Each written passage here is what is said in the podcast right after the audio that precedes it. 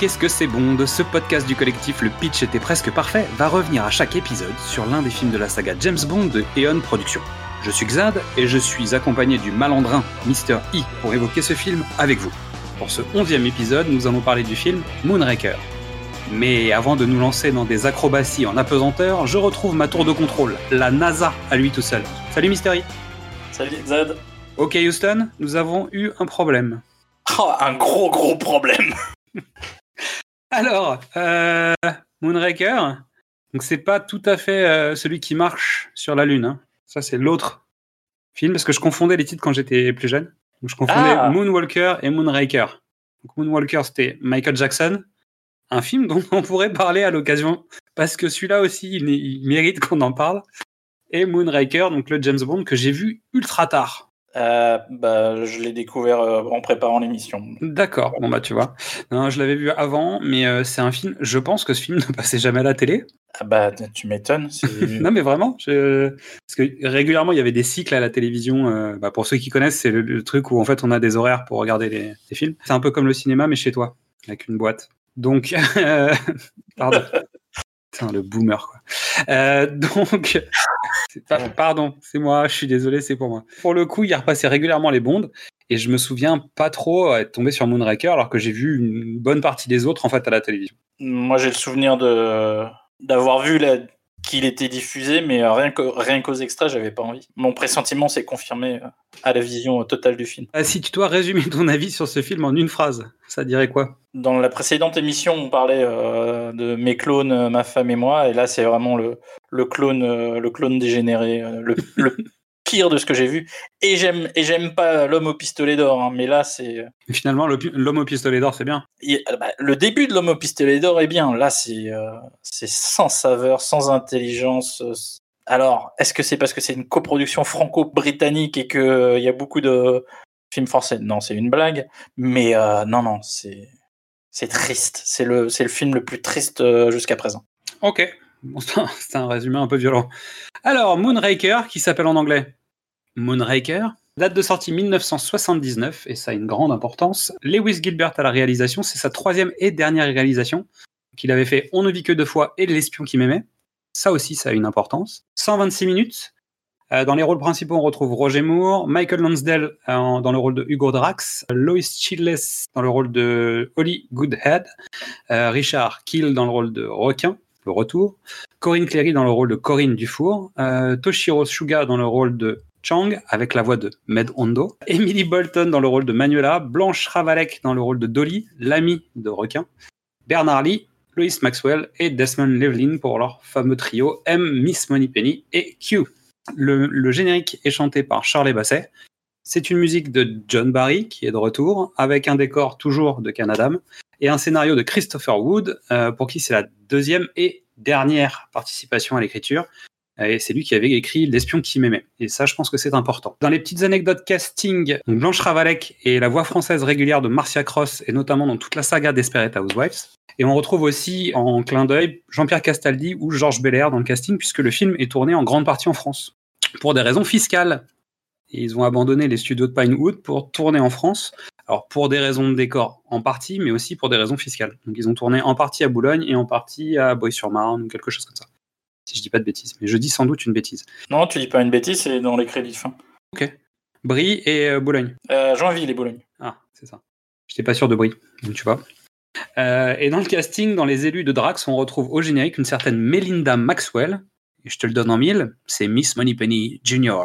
la Ah fille de Lois, Mac- Maxwell. Quelques informations donc, sur le réalisateur et le scénariste, c'est-à-dire qu'ils ont déjà travaillé ensemble sur L'espion qui m'aimait. Et étonnamment, euh, bah, il y a- à mon sens, il y Ça a une se- certaine continuité quand même. Ça se voit, ça se sent. C'est un, c'est une copie carbone euh, avec des taches et des traces de mains et de doigts un peu partout, mais c'est une copie carbone de l'espion qui m'aimait. Faut être honnête. En partie. Parce que je trouve quand même qu'il y a des séquences où on se croirait dans Opération Tonnerre. Mais dans l'espace. Et donc, vu qu'ils nous ont déjà fait le coup en disant Hey, on refait un film, on ne vit que deux fois, par exemple, dans L'espion qui m'aimait. Et ensuite, on refait. Non, d'ailleurs, c'était pas dans L'espion qui m'aimait, c'était dans quoi? Si, c'est ça? Si. Les sous-marins. Donc on fait. on- Lewis Gilbert on- donc, a refait déjà son film. Puisqu'on a, il avait fait On ne vit que deux fois. Il refait L'espion qui m'aimait, qui est quasiment un remake euh, dans un contexte différent. Là, on retourne dans l'espace. Donc en fait, Lewis Gilbert, il aime bien quand même l'espace. Et euh, on, fait un, on fait un film où il y a des séquences qui sont pompées à gauche, à droite. euh, Il y a pas mal de lignes qui viennent d'ailleurs, etc. Plus le requin, qui en plus marque euh, une continuité forte avec L'espion qui m'aimait. Plus d'autres éléments. Plus plein d'autres éléments dont on va On parler. mais il y a un véhicule qui devient un autre véhicule. Euh, et puis il y a, il y a un caméo euh, d'un photographe euh, qui boit, qu'on avait déjà dans Ouais. Qui. Mais qui est le réalisateur, si je dis pas de bêtises. Non, c'est un assistant réalisateur. Ouais, oui, il y a- il y a, en fait, il y a pas mal de casting, notamment sur la, sur la place, la place du Palais des Doges, en fait, sur la séquence dont on parlera tout à l'heure. En fait, il y a pas mal de caméos des, des gens de l'équipe qui sont. euh, Il y en a un qui se fait arroser à la bière, il y en a un autre qui pose sa bouteille. Bah, je crois qu'il y, a- il y a plusieurs comme personnages qui sont finalement joués par des membres de l'équipe. Alors, c'est parti pour le pitch. Alors, j'en ai un premier. L'agent secret britannique James Bond enquête sur la disparition d'une navette spatiale américaine, Moonraker, confiée au gouvernement britannique. 007 se rend aux États-Unis pour interroger le responsable de la construction de la navette, Sir Hugo Drax. Il y fait la rencontre de la charmante Holly Goodhead et découvre que Drax est en fait le responsable de la disparition de la navette. Donc Sir Hugo Drax, en fait, il est, euh, c'est un noble, mais aux États-Unis, quoi. C'est pas mal. Je dis ça. Ensuite, non mais bon, euh, s'il était anobli, en fait, il s'appellerait pas comme ça s'il était français, parce qu'il collectionne des, des trucs français, donc euh, je sais pas. Je sais pas d'où il vient. Une navette spatiale américaine, Moonraker, confiée au gouvernement britannique, disparaît soudainement. L'agent 007 est chargé d'enquêter, mais il découvre vite que le responsable n'est autre que le constructeur de l'engin spatial lui-même, Hugo Drax. Ce dernier tend à recréer une nouvelle race d'hommes parfaits en anéantissant l'humanité actuelle. Je préfère le deuxième. Je préfère le deuxième aussi. Allociné pour le deuxième et Google pour le premier. Bravo Allociné. Oui, donc ouais, Hugo Drax, Sir Hugo Drax. C'est possible hein, qu'il ait un titre de noblesse dans le film, c'est pas la question, mais on peut dire que c'est un peu étrange. C'est pas très clair, quoi, l'origine du bonhomme. En même temps, ils ont pris Hugo Lansdale, euh, ils ont pris Michael Lansdale pour jouer le rôle de Hugo Drax, pour des raisons euh, de coproduction, évidemment. Et en même temps, ils ont choisi un comédien français qui parlait anglais. Donc, ce qui fait qu'il joue en anglais dans la version originale et il se double lui-même, qui est un avantage, puisqu'il se double plutôt pas mal en plus. Bah, c'est Michael Lonsdale, c'était une voix, c'était une présence, c'était. C'est un grand monsieur. Grand monsieur qui nous a quittés il y a quelques temps, maintenant. Il est temps pour vous d'enfiler votre combinaison disco-spatiale. On se retrouve dans l'année de la sortie d'Apocalypse Now, Palme d'Or au Festival de Cannes 1979, avec la bande-annonce de Moonraker.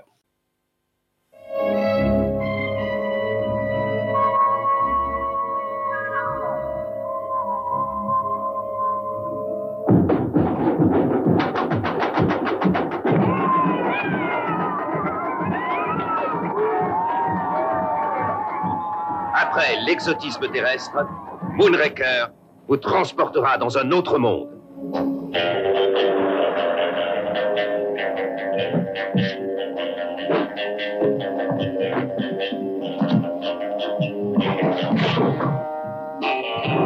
Votre parfum enflamme l'essence. Holly était une fille chaleureuse qui connaissait les filières. Ne pensez-vous pas qu'il vaut mieux mettre en commun nos ressources? C'est toujours plus probant quand on s'y met à deux. Entre charme et frisson, un plongeon dans l'aventure.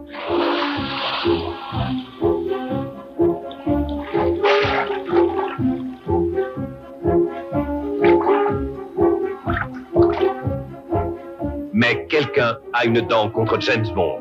Requin, bien sûr.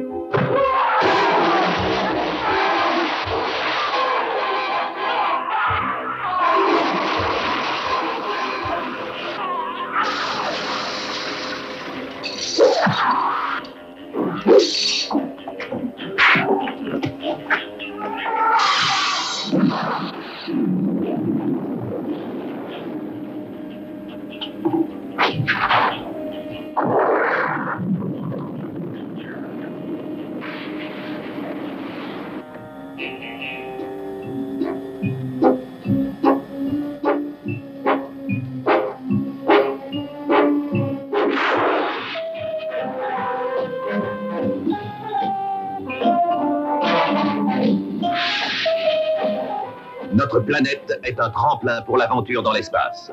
Moonraker, c'est un nouveau monde. Qu'est-ce que vous manigancez exactement, Drax Moonraker 1, mise à feu. Moonraker 2, mise à feu. Moonraker 3, mise à feu. Moonraker 4, mise à feu. Moonraker 5, mise à feu.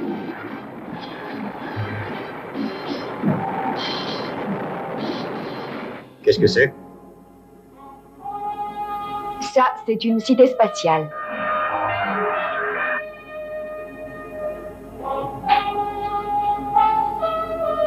James Bond et le docteur Goodhead, la traîtresse. Malgré vos efforts, mon vieux rêve va enfin se réaliser.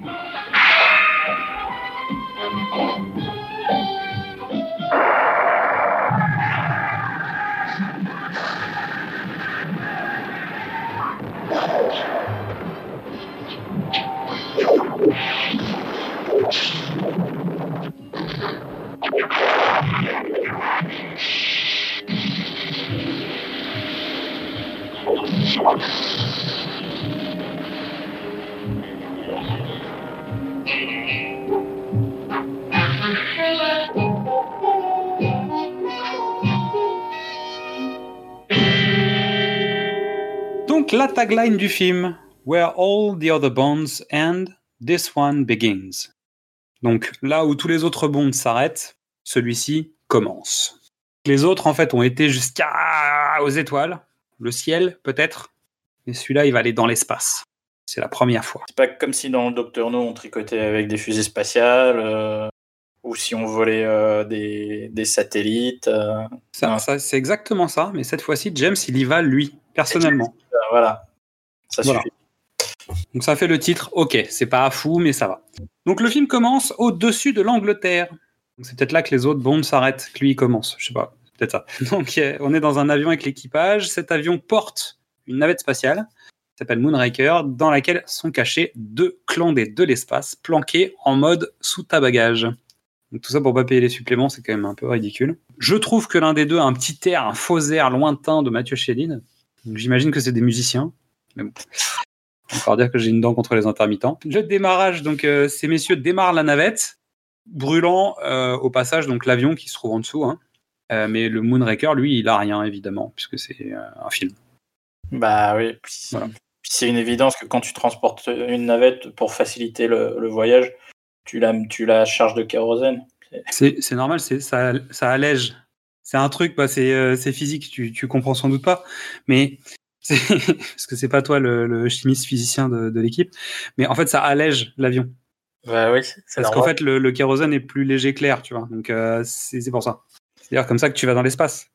Bah, c'est comme ça que euh, ouais. les- Bah, après c'est euh, pour le coup c'est pas c'est pas une fantaisie. Les la première navette spatiale américaine était était déplacée sur le par, dos d'un avions. Ça, c'est sûr. Non, non, mais ça, pour le coup, c'est concret. Après, le fait qu'elle puisse décoller très très vite euh, en envoyant un max de, de carburant pour cramer un avion, ah, c'est plus problématique. Mais bon, faut bien, faut bien une intrigue.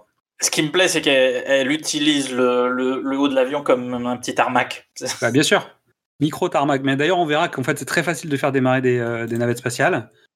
Que finalement, en fait, euh, tout ce qu'on fait aujourd'hui avec les pas de tir pendant des semaines, à préparer machin, ça sert à rien. Euh, et que finalement, en fait, dans ce passé futuriste, on peut envoyer des fusées en 15 minutes. Quoi. Et qu'aller sur la Lune, bah, finalement, ça prend à peine une heure. Mais on reparlera peut-être du timing dans ce film. un, petit, sujet. Ensuite, on est de retour d'Afrique. Alors, on ne sait pas trop d'où on rentre et on ne sait pas vraiment où on est vraiment non plus. Euh, C'est-à-dire que James était en mission en Afrique et actuellement, il est dans un petit avion avec une hôtesse sur ses genoux. Alors, je sais pas combien il avait de miles pour avoir ce genre de service, mais moi, je connais pas ce truc en fait. Toujours est-il que la compagnie ne doit pas avoir des super avis puisque James se fait braquer par l'hôtesse de l'air et le pilote, Jean-Pierre Castaldi, euh, décide de se faire la malle en parachute. Ça non plus, je connais pas en fait. Donc, à la limite, je peux lui laisser ses miles, mais euh, je prendrai pas cet avion. Donc, James lutte et balance le pilote par la porte, mais lui-même se fait jeter dehors par un certain requin. Il est de retour. Fantastique. Ça fait plaisir.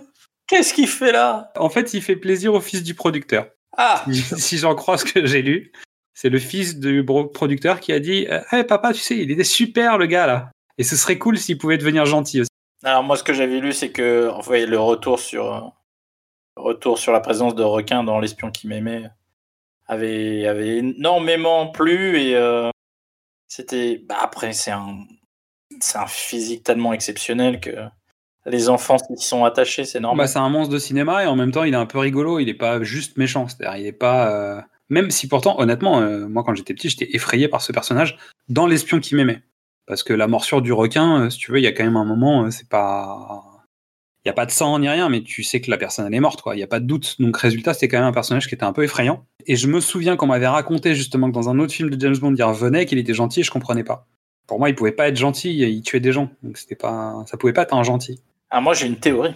Allez. Mais il faut raconter la fin de cette séquence. Ah, de celle de l'avion? Ouais. Ou de celle de Non, non, de l'avion. du téléphérique? Non, de l'avion. Ok, bon alors on va finir la séquence de l'avion. James est dans, en l'air, pas de parachute. Qui est en dessous de lui? Le pilote. Donc James, poursuite dans les airs, bagarre. Il rattrape le pilote, le bastonne et récupère son parachute. Mais Requin, lui, vient pour un deuxième round et James lui tire sa révérence. Euh, Requin qui, bien évidemment, euh, pour servir de comique dès cette première scène, tire sur le fil de son parachute qui lui reste dans la main et il finit en chute libre dans un chapiteau. Faut-il y voir un symbole puisque lui-même va avoir le rôle du clown, euh, du clown joyeux, du clown triste, euh, bah, il va passer par toutes les étapes et faire rire les gens. Exactement. C'est ça ma théorie. C'est ça ta théorie C'est que c'est un clown dans Ouais. ce film? Non, mais comme il tombe dans, il tombe dans le cirque, euh, il- a un choc au crâne qui lui fait perdre une partie de sa, sa personnalité et il, euh, et au contact du monde du cirque, euh, redécouvre son humanité. son, en- son, L'enfant en lui se réveille. Ouais, c'est ça. Ça doit être ça. Bon, ce qui permet en tout cas de finir sur un filet de sécurité d'acrobates avec la silhouette de James Bond et on débute le générique avec des silhouettes qui font du trampoline, euh, James Bond accroché à un parachute, la lune, des femmes qui sautent devant. Honnêtement, on a l'impression. Alors, les, les bonnes idées euh, visuelles sont un peu repiquées de l'espion qui m'aimait et finalement, ce générique, il a- on peut dire que ça n'a pas été une brillante idée. Ouais, la chanson est.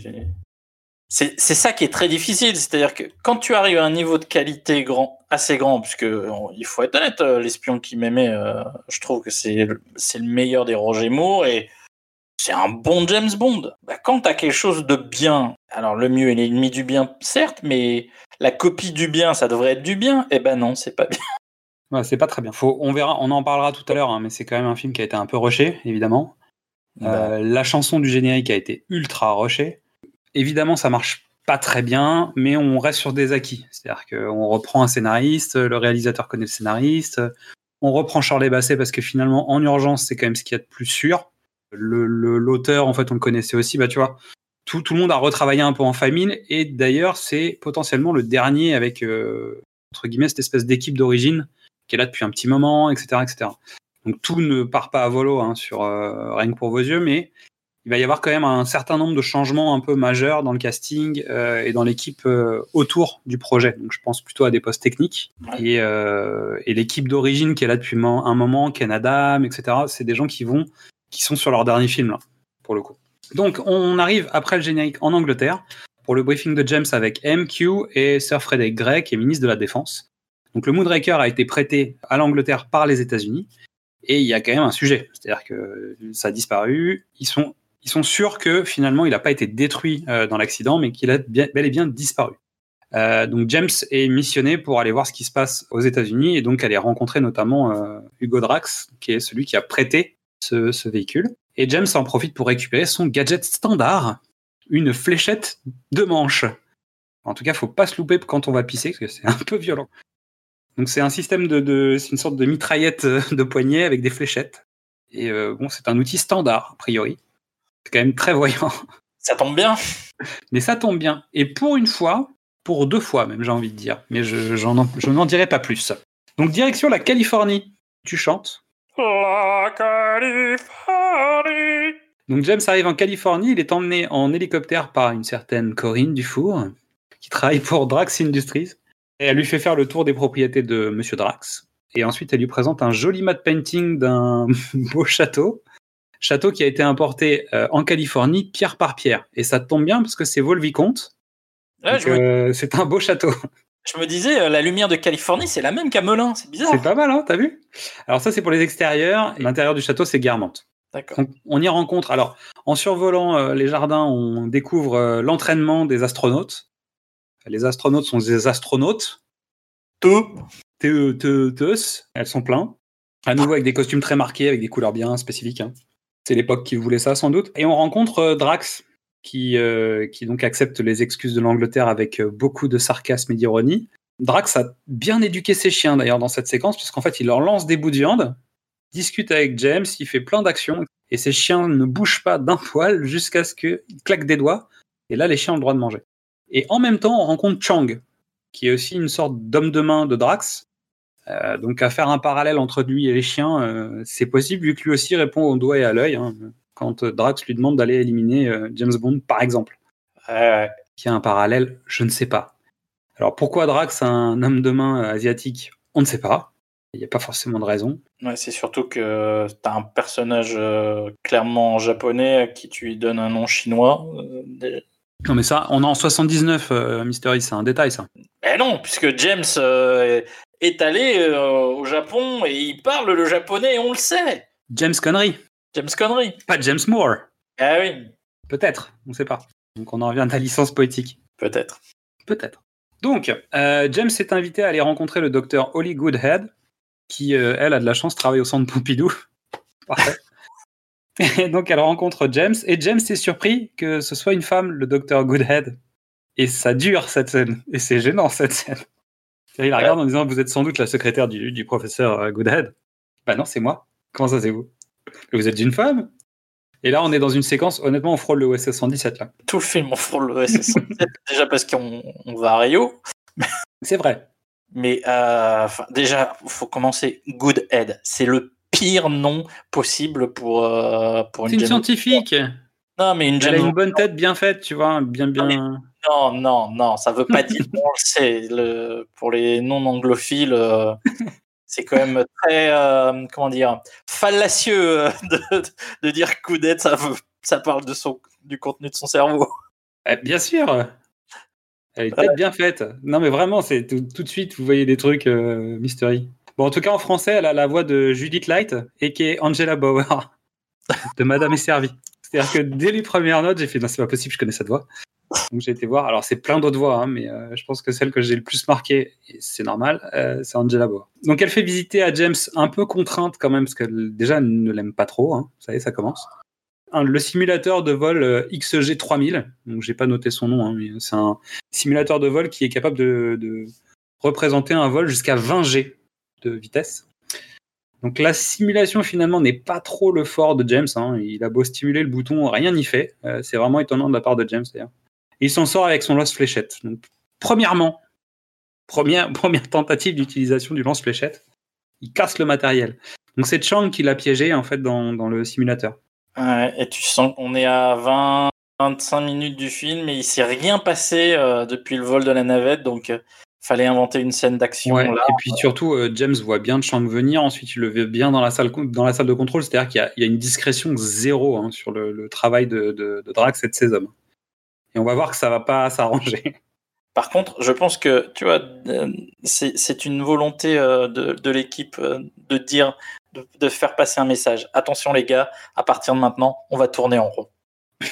Et surtout, on n'a plus de limite. Vous allez voir, c'est de la simulation. Euh, donc James se retrouve au château le soir face à Corinne Dufour. Elle le stoppe un peu dans ses élans, mais finit par se laisser tenter. James l'embrasse. Non, pardon, ça c'est la novélisation. Désolé. Donc James euh, finit par bon l'attraper, hein, comme d'habitude. Il se lève pour aller euh, fouiner, mais Corinne le suit. Mais Chang est là aussi en sniper dans un couloir. C'est une murder party finalement cette soirée. Donc le coffre s'ouvre et James y trouve les plans d'un espèce de structure en verre qui, qui, est, qui vient de Venise. Et d'ailleurs, il prend des photos avec son appareil 007. Mais parce que comme tout bon espion, euh, Il a des goodies à son nom, c'est normal ça? Disent pour s'identifier, c'est normal. La nuit se termine. Le lendemain, partie de chasse. Est-ce que tu as noté quelque chose de particulier dans le chant du corps? Non. Alors, il joue les premières notes d'un- d'une certaine musique de Strauss, ainsi par les Zarathustra. Coucou 2001 C'est vrai, je... Donc c'est un clin d'œil euh, de John Barry à 2001, l'Odyssée de l'espace. Peut-être une préparation, je sais pas. Ah, Donc James tente sa chance euh, au, au fusil, mais euh, il montre surtout qu'il a un ange gardien, parce que je sais pas comment il fait pour voir qu'il y a un mec qui va lui tirer dessus dans un arbre. Mais parce qu'on est au courant de tout. C'est James, mais sinon. Il entend tout. Moi, moi, je reviens un tout petit peu en Vas-y, arrière. reviens, reviens. Euh, Drax lui présente. euh, Alors, c'est la première fois euh, qu'il va le faire, mais il va lui présenter toute une série de jeunes femmes Oui, muettes oui. qui sont importantes dans, dans l'intrigue. C'est une préparation. Mais toutes ces jeunes femmes ne disent rien, sont juste là en poteau, en marqueur, en. Si, il y en a une, il y a une qui parle, en fait, dans les deux qui nous présentent à ce moment-là, là, juste avant que James. D'ailleurs, je crois que c'est juste au moment où James arrive, elle le regarde, elle le toise un peu, elles disent un truc et elles s'en vont. On est Il y a vraiment, elles parlent, elles sont pas muettes, vraiment. Bon, elles ont pas de construction de personnage, hein, soyons clairs. hein. De toute façon, c'est des femmes dans une saga James Bond, qu'est-ce que tu veux qu'on en fasse? Ils couchent pas avec, euh, c'est pas des espionnes, elles sont pas méchantes. Bon, ça va rien. La question que je me pose, c'est vu les, les contraintes budgétaires d'une coproduction franco-britannique et l'obligation d'avoir un certain nombre de comédiens français, et comme les Français sont nuls en anglais, Est-ce que tu penses que toutes les femmes là sont des françaises?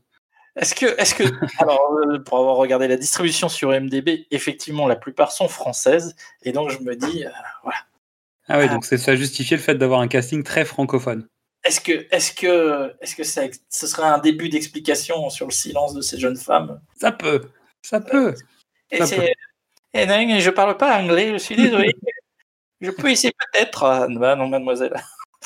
On va faire, on va faire faire l'accent de Paris si vous voulez. Euh, ok, bah ça doit être ça. Potentiellement, parce que c'est vrai que bon, ça fait remplissage un peu. Donc Drax a demandé à quelqu'un pendant cette partie de chasse d'aller s'installer dans un arbre pour tirer sur James Bond. Devant tout le monde. hein. Discrétion totale. James, lui, va essayer d'avoir la poule d'eau. Euh, le faisant, pardon. Et ce faisant, euh, il tire sur le mec dans l'arbre. Il fait tomber. Drax lui dit Ah, vous avez loupé votre coup. Et James lui dit Est-ce que vous êtes sûr? Et t'entends quelqu'un qui tombe d'un arbre. Euh, donc James finit par s'en aller, euh, tu sais pas pourquoi. Après, Drax fait venir euh, Corinne Dufour euh, et il la vire. Mais bon, une, une certaine façon de, de- de gérer les, les pots de départ. Donc il lui propose une chasse à court, mais elle, elle court pas assez vite. Ils vont, ils vont lui faire faire une sorte de remake d'une pub Royal Canin. Avec The C. Apollon. Avec de ça, Apollon, ouais, c'est ça. Et du plus bel effet, cette scène est pas mal. J'ai trouvé, que le- j'ai trouvé que les déplacements, la course au ralenti, etc., étaient plutôt bien gérés euh, en termes de, de cadre et euh, de réalisation. La photographie euh, de, de la lumière qui traverse à, à travers la canopée, c'est très joli. Je pense que c'est un. bah, c'est- je crois que c'est le plan que j'ai préféré du film. Parce que c'est vraiment un plan travaillé. On sent qu'il y a eu du travail. bah, Il y a forcément de la mise en place parce que pour pouvoir faire Ouais. des plans comme ça, il faut quand même avoir. Alors, par contre, il faudra m'expliquer pourquoi Drax fait, fait tuer Corinne avec les chiens, mais pas James. Je- Il veut tuer James, ça marche pas. Il a un fusil à la main, mais il ne s'en sert pas. Il a des chiens tueurs, mais il s'en sert pas. Je, je suis dubitatif. sur le fait qu'il ait vraiment envie de tuer James, tu penses? C'est peut-être une licence poétique, tu sais, de la saga de James Bond. On en veut à son ennemi, mais finalement, si l'ennemi n'est plus là, on n'existe plus vraiment. Ouais. Peut-être que c'est ça. La, la jubilation de montrer à son ennemi qu'on a gagné, tu vois. Très Blofeld. Mais on en reparlera peut-être dans un prochain épisode. Direction Venise. James se rend dans l'usine qui fabrique les verres pour Drax, dans lequel il y a un musée. Pourquoi pas? Tiens, Goodhead. Elle est là aussi. Pourquoi? On sait pas. Le docteur Fouine, peut-être. Tiens, tiens. C'est étonnant. Et là, on attaque le premier chapitre de ce que j'ai appelé euh, filature, colonne et vieux palais. Donc, euh, James suit Goodhead. Il finit par l'accoster un peu, euh, louche dans la rue. Euh, et il se fait bâcher pour avoir un verre ce soir. C'est dur. Bah ouais, mais bon. Donc James, pour euh, se remonter le moral, va faire un tour en gondole. Sorte de piège à pigeon qui va tourner au tir au pigeon. Pas mal. Et James pourrait y perdre quelques plumes. Mais il transforme sa gondole en hors-bord. Pourquoi pas Et là, on attaque une scène de poursuite euh, où James finit la course euh, en transformant sa gondole en aéroglisseur. Donc en fait, là où il n'y avait pas de route, c'est devenu une route. Alors que dans un autre film, là où il n'y avait plus de route, c'était d'aller dans l'eau. Qu'ils ont inversé le parcours du véhicule. Entre la Lotus Esprit qui devient un sous-marin et là la gondole qui devient un aéroglisseur. Donc en gros, mais ça marche moins bien dans ce sens-là. Ça marche moyen. Et puis c'est surtout, euh, c'est quoi? C'est la quatrième scène de poursuite en bateau dans Ah oui. Ah oui. La quatrième où en fait il a pas beaucoup plus d'armes pour pouvoir se débarrasser des autres quoi. et, et la troisième consécutive en plus si. Attends, c'est pas forcément la dernière de ce film. En plus. Non, mais tu vois, c'est- Ah ouais. ils La ont- seule- le, le seul intérêt de cette scène, c'est que James, dans sa gondole aéroglisseur, traverse toute la place du Palais des Doges avec des touristes. Donc euh, c'est quand même une scène qui demande un certain temps de préparation. Bon, après c'est James Bond, donc t'imagines bien que les gens, quand ils sont là et qu'ils voient le tournage de James Bond, ils restent, mais c'est quand même une scène qui traverse quasiment toute la place. Donc c'est plutôt d'un d'un bel effet. James revient pour le deuxième chapitre de Colonne et Vieux Palais, que j'ai appelé le labo, en mode infiltration. Donc James est en mode fufu dans les couloirs et il découvre que le code pour entrer dans le laboratoire, c'est la mélodie de Rencontre du troisième type. C'est un joli clin d'œil. C'est un joli clin d'œil. Pour Ah. rappel, euh, ils avaient proposé à, à Steven Spielberg de réaliser le précédent James Bond. Donc résultat, c'est juste une sorte de retour des choses. Requin s'appelle requin à cause des dents de la mer. Donc il y, a- il y a quand même une relation un peu, un peu un- importante entre euh, James Bond et, et Steven Spielberg à cette époque-là. Et c'est aussi un retour des choses que, que Steven Spielberg a eu l'autorisation d'utiliser la musique de James Bond dans les Goonies. C'est un retour de bon procédé, a priori, ce que j'ai lu. euh, D'accord. Voilà. Non, mais faut savoir travailler en intelligence avec les gens. Oui, je suis pas sûr que John Barry c'était son grand fort peut-être. Si on en croit, si on en croit certains commentaires, il était plutôt euh, un peu à l'ancienne quoi. Ah, Donc James découvre un laboratoire dans lequel il, est re- il retrouve en fait les, les morceaux de verre qu'il avait vus sur les plans et qu'il était venu euh, chercher. Euh, à l'intérieur se, se trouvent des fioles et ces fioles sont insérées dans des petites étoiles de la mort. Ah oui, c'est pas pour, cause, et, et pour cause, d'ailleurs. Euh, mais ça ressemble à des petites étoiles de la mort, comme ça, euh, transportables. Donc, c'est une espèce de sphère euh, dans laquelle il met des, des choses. Mais honnêtement, ça ressemble beaucoup à l'étoile de la mort. C'est hexagonal, quoi. Je dis ça. Donc, elles contiennent un produit mortel, mais que pour l'homme. Parce qu'en fait, quand ça tombe par terre, euh, ça, ça ne tue que les scientifiques qui sont à l'intérieur et pas les petites souris. Heureusement, James était déjà sorti de ce labo et il a une fiole sur lui et il n'avait pas fait attention. Comme quoi, tu vois, les, même les agents secrets, euh, la sécurité, ils en ont rien à carrer. hein. Ah non, non, moi, je j'ai pas du tout la même lecture euh, que toi. Il, a, il prend deux fioles, il sait pas ce que ça fait, alors euh, il en, il en laisse une pour euh, tester sur, sur les Il- pauvres techniciens qui. Il la jette, il la jette et il se casse pour voir ce qui se passe. Non, il, il la jette pas, il la laisse, il la pose pour que les mecs la, la fassent tomber. C'est encore pire que ça. Oh, je sais pas, tiens, attends, on va voir. On va voir. Puis il regarde le spectacle par la fenêtre et il est capable de faire une analyse. Rien à foutre, euh, j'ai le permis de tuer. C'est ça. On attaque le troisième chapitre de ma saga Colonne et Vieux Palais. Alors, il faut savoir que cet endroit a été réutilisé dans Casino Royale. Le même, le même lieu de tournage. D'accord. c'est rigolo. Et ce chapitre 3 s'appelle le Kendo. Donc, James va filer discrètement, mais Chang a décidé de refaire la déco du musée de verre. Donc, il semble que ce soit même un record en termes de destruction de verre dans une scène de film. Tellement ils ont détruit des choses. Ils n'avaient pas de sabre laser, donc ils ont fait une version un peu plus écolo. Bon, ça, ça rend pas totalement de la même façon. hein. Mais bon, toujours est-il qu'il y a bagarre. Il y a bagarre avec un sabre de kendo qui est l'objet le moins contondant de la Terre. Mais... Non, mais qui doit faire mal quand même, on le sait, ça fait mal. D'accord, mais je me suis pris quelques coups, euh, ça fait mal. On est d'accord. Ça tue pas. Ça, bah, si, si tu tapes potentiellement très fort au bon endroit, si, ça peut, mais quand même. Je pense que le, le, le fleuret qu'utilise James est plus dangereux finalement que ce- cette épée de kendo. Toujours est-il que James a quand même le temps de fouiller malgré la bagarre. Et il découvre que les Death Stars sont programmés pour aller à Rio, au Brésil. Et le frelon vert nous prouve qu'il est ultra ponctuel, il avait un vol, tout était réglé comme du papier à musique. Fin de Chang. Voilà, là. Ouais. Bye bye Chang. T'aimais bien. C'est la moustache sans doute. Donc le docteur Goodhead euh, est finalement un agent de la CIA et James dévoile tout son kit gadget. Mais où est Félix Slater? Ça fait longtemps qu'on l'a pas vu, il me manque. Dès qu'il y a un agent de la CIA, je me dis va venir. Bah non. Donc James lui propose de faire équipe.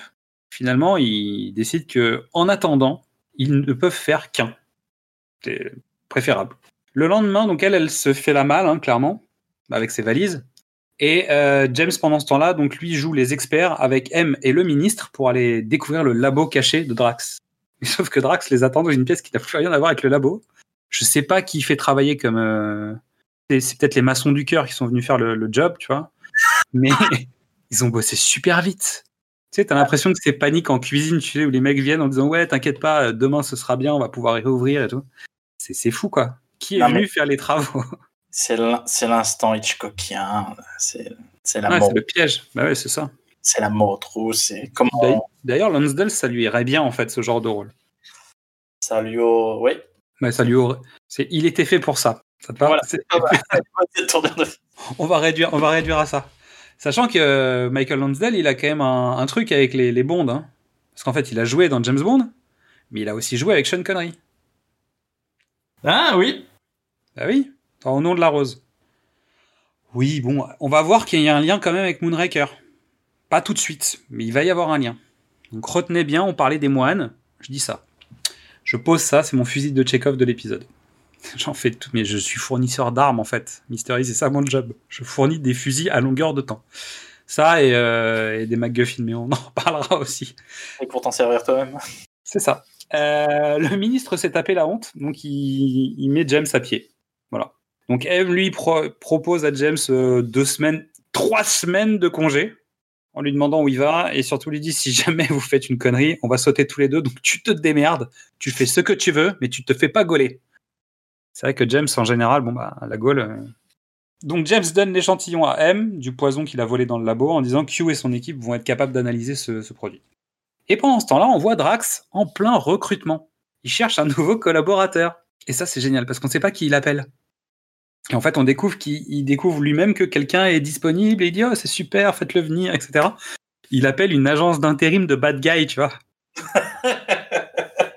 C'est bad power, tu vois, ou un truc comme ça. euh, Ah, je sais pas, la déco des tueurs en série, quoi.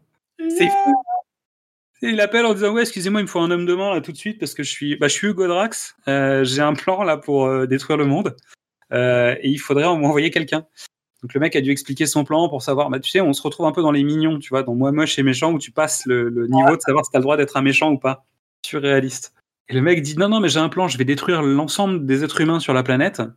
Oui vous inclus mais envoyez-moi quelqu'un quand même pour les basses besognes et donc il semblerait que le candidat ait un sourire euh, ravageur donc nous arrivons à Rio euh, avec une réorchestration façon bossa du thème du film, bon, qui, sonne euh, pas trop mal, bah, pas pire que la version disco en tout cas. James est suivi par la voiture tout à fait discrète de Manuela et de son superbe appareil photo en conduisant, c'est vraiment super pratique. Et celle-ci attend quand même James dans sa chambre d'hôtel. Elle est très très forte. Et donc avant de devoir sortir de nuit, il trouve quelques occupations tout à fait couleur locale, j'ai envie de dire. Et bien évidemment, tu vas à Rio, N'oublie pas de monter là-haut. Euh, non, c'est le carnaval, forcément. Euh, Oui, puisque c'est le, le carnaval de Rio a lieu 385 jours par an. 424 jours par an, il y a le festival. Il y a le, tu vois, surtout dans James Bond. Dans l'univers, dans le lore de James Bond, le, fait- le carnaval de Rio, c'est 480 jours par an. Mais, et puis surtout, non, qu'il aille, de toute façon, il y a, il y a, il y a fête. Voilà. Il va à la il y a fête. euh, il va au Japon, il y a fête. Mm, Oui, mais non. C'est-à-dire que quand ils vont en, à la Nouvelle-Orléans, il y a enterrement. C'est pas pareil. Hein. Ouais. Ah oui. Et quand il va sur l'île, euh, hein, euh, bah, il n'y avait pas vraiment fête, mais comme c'est une île très touristique, en fait, c'est un peu Disneyland, quoi. Donc il y avait fête un peu tous les soirs. Parce que le baron samedi, normalement, il est censé bosser que le samedi. Il fait pas Shabbat. Mais, tu vois, c'est un peu étrange. Va avec Manuela aux entrepôts de Drax pour essayer de retrouver les caisses qui ont été livrées, euh, celles qu'il avait trouvées, en fait, à Venise. Mais dans cette ambiance de feu, même requin passe inaperçu. Il ne reconnaît pas dans la foule, on ne le voit pas arriver. Donc James, lui, il tente, un, il tente le parcours. Il a appris le parcours récemment. C'est lui qui a motivé les Yamakaki. C'est grâce à lui. Ils ont vu, euh, ils ont vu James monter euh, sur un pylône. Ils se sont dit, faut qu'on fasse comme le vieux là, ça a l'air cool. Et pendant que Manuela est restée elle à faire le guet dans la rue, elle voit arriver Gripsou, une espèce de massif Gripsou qui s'approche d'elle. Et lui, euh, pendant ce temps-là, James, il trouve son badge d'enquêteur. C'est pas mal. Non mais le, le badge d'enquêteur, c'est quand même génial. Le truc, il trouve un autocollant gigantesque avec marqué Fred Drax. Hmm. Peut-être ça va dans un avion. Est-ce que ce serait un indice? Ça, ça marcherait dans l'inspecteur Gadget, tu vois, ce genre de blague. Je ne sais pas. Voilà, où Fino dirait à, à Sophie, regarde, j'ai trouvé ça, tu vois. Manuela, en fait, est agressée par, euh, par requin. Dé- déguisé en Killer Clown from Mars. Mais exactement. Et on en revient à ton idée du début. C'est-à-dire que maintenant qu'il a retrouvé son âme d'enfant, il se déguise. Mais euh, il y a encore un vieux reste. Donc il met forcément un costume qui fait peur. tu Non, vois. mais il, pour- il pourrait la tuer. Il y a une partie de la foule qui, qui, du carnaval qui débarque dans la rue. Et au lieu d'attendre qu'il passe et finir sa besogne, non, il est, il est, il est emporté par la fièvre, par la folie, par, par la fête et il laisse, il laisse la fille partir. Et donc, on dit encore Merci la France. C'est la France. Ben oui, parce que c'est Edith Piaf, tu vois, qui l'a sauvé. Parce que requin, il a été emporté par la foule. Mais oui. C'est le courant qui l'emporte, le requin. Euh, James a fini. En fait, ce qui est génial, c'est qu'à la fin de cette scène, donc requin, en fait, vient juste d'être emporté par une foule de personnes, mais c'est pas non plus une masse. On n'est pas dans une manif, quoi. Euh, c'est quelques personnes dans une rue qui l'embarquent avec eux. Ah, viens fêter, euh, il y a le carnaval. Euh, et pendant ce temps-là, James et Manuela sont tranquillement en train de marcher, de discuter, à dire oui, euh, je vous avais dit de faire attention. Tu sais, le mec peut débarquer deux secondes après pour te casser la nuque, mais non, tu vérifies même pas que le mec est derrière toi. Donc le jour d'après, James se rend au téléphérique, puisque comme il est à Rio, il fallait qu'il aille voir là-haut, bon, il y est. Euh, et en regardant dans les longues vues, il voit Holly Goodhead en train de regarder elle-même dans la longue vue. Un colis piégé. J'ouvre le colis et paf Pourquoi? Co- Comment c'est possible? Pourquoi là? Bref. Moi, alors, ça me paraît normal, ça ça me- paraît justifié. C'est-à-dire que James regarde un avion de la, de la flotte euh, de Drax s'envoler et il suit l'avion, d'accord? Avec Jusque-là, ça, ça, va. marche. Et Holly Goodhead passe dans le champ de vision. J'achète. Ok. J'achète Bon, allez, je pas, te le c'est qu'elle. Je sais pas ce qu'elle regarde, mais elle, elle regarde du côté de James. Mais oui Alors, soit ils sont chacun d'un côté de l'avion qui passe, et donc euh, chacun regarde la jumelle, tu vois L'avion passe entre les deux. Bah oui Non, mais tu vois pourquoi Pourquoi ils arrivent à se voir tous les deux dans la, dans la longue vue? Ça n'a pas de sens. Surtout que euh, dans le plan suivant, tu, tu le vois, quoi. Il fait, allez, peut-être 4 mètres. oui Ça marche pas. Non, ça marche pas vraiment. Bah, c'est un plan à la, la cité de la peur, tu sais. Odile Hé, coucou, Cara, Simon. Euh, je suis là. Donc, bref, toujours est-il qu'ils regardent et ils font un échange sur les avions de Drax qui décollent en emportant avec eux la précieuse cargaison. Ils grimpent dans le téléphérique, mais Requin va couper court aux conversations. Bah, À force, il a fini par avoir une dent contre James. Donc là, c'est l'heure du, du festival. C'est un festival de court-métrage en vidéo. là. C'est le moment où, en fait, derrière les personnages, il y a, il y a- il y a des créations euh, artistiques, euh, du vidging, euh, vidéo, tout ça. C'est c'est le moment, quoi. Donc là, on en arrive quand même à, donc, à une bataille entre deux téléphériques qui va terminer avec James euh, et euh, Holly accrochés sur lui en train de descendre le long du filin avec euh, des chaînes pourchassés par le téléphérique en mode accéléré avec requin dedans. Et donc, je donne ces informations et pendant quelques instants, je vais faire un no comment et je vous offre un instant sans sarcasme.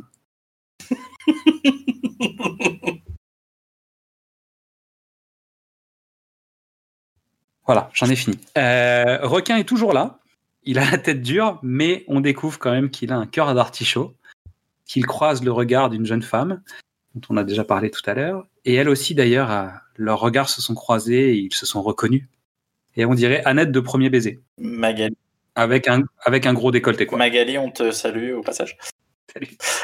Euh, mais voilà, on a un peu ce- cette ambiance-là. En même temps, je continue mon fil sur euh, l'évolution du personnage de requin parce qu'il est, il est prisonnier euh, d'une partie euh, du téléphérique détruit et dont il n'arrive pas à se sauver. Et c'est euh, Blanche qui vient l'aider en soulevant. Et donc, c'est là où je me dis que elle arrive à soulever un objet que Joe, que requin n'arrive pas à soulever. Donc, ça veut dire qu'elle a une force herculéenne. Donc, cette fille, elle aussi, a été dans un cirque comme une femme muscle. Moi, j'en étais plus à, comme elle a des couettes, ça fait très enfantin. Comme lui est en train de retourner en enfance grâce à son voyage cirquique, tu vois. Peut-être que c'est comme ça qu'ils se sont reconnus, en fait, de, de deux enfants dans des corps d'adultes. Et, et voilà, et l'amour. Mais non, c'est ça la clé. Elle a des couettes. En fait, c'est Fifi brin d'acier peroxydé. Ah, pas mal. Joli, j'aime beaucoup. Bravo. Donc James et Holly sont maintenant forcés de rentrer dans une ambulance, mais cela ne durera pas. Finalement, James est éjecté de l'ambulance et il perd Holly. Mais en attendant, il gagne des placements de produits. Parce qu'il n'y en a pas du tout dans ce film. Juste sur cette scène-là, juste cette scène de l'ambulance, on voit 7-Up, Psycho, Marlboro et British Airways juste sur les 4 par 3 le long de la route. Peut-être que la route est longue, mais quand même. C'est très voyant.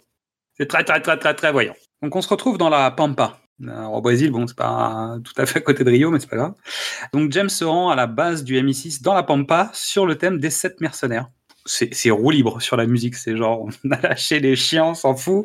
On prend tout chez tout le monde, on fait des clins d'œil à tout le monde et c'est pas On grave. l'avait déjà fait sur le précédent, ça s'est passé. euh, Et d'ailleurs, j'ai lu que j'avais loupé un truc, puisqu'en fait, il y a aussi euh, une citation euh, au moment du simulateur de vol. A priori, il y a un des tableaux de bord de, de je sais plus quoi qui fait le même bruit que le, le tableau de bord dans Alien, le huitième passager. Ah, Voilà. J'ai lu ça après, euh, je sais pas, j'ai pas fait attention. euh, bah, je l'ai pas, je l'ai pas noté parce que je l'ai pas, je l'ai pas repéré. Mais bon. Donc sous ces allures de monastère, et là on revient à l'histoire des monastères. Donc là on mélange un peu les genres même parce qu'en fait euh, monastère mexicain à Rio, bon tu vois il y a quand même un truc. Euh, on dirait plus qu'on croise Zoro dans un couloir et on est bon quoi. avec des moines qui font du kung-fu. Voilà, les moines s'entraînent pour le prochain Assassin's Creed. Mais les moines, Michael Lansdale, Ouais, James Bond, bah, tu vois, on y est. Et euh, Q est en train de tester les jouets en mode couleur locale. Donc même, même Q, en fait, a des jouets racistes. Parce qu'en fait, quand il est euh, là-bas, bah, il a un faux Mexicain qui a en fait une mitrailleuse alors qu'il est au Brésil, donc c'est un peu bizarre. Puis il joue avec les boules du gaucho aussi, et James lui fait une blague en lui disant que Q doit avoir trois boules. mais D'un très bon goût. Très bon goût. Et le poncho de Clint Eastwood euh, porté par Roger Moore. Donc ensuite on part. On va dire que James, a- ils ont découvert qu'en fait le, le, le produit toxique venait d'une certaine orchidée qui pousse vraiment au cœur de l'Amazonie. Donc James, euh, en tant que botaniste émérite, part à la recherche de la fleur sacrée de l'Amazone, de l'Amazone, euh, ah, tu sais, le fleuve, pas la fille, Ah oui.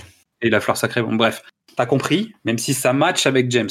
Et donc il remonte l'Amazone en bateau. Et bien évidemment, au prochain croisement, il va tomber sur un méchant hors-bord qui va le cartonner à coups de mortier. Normal.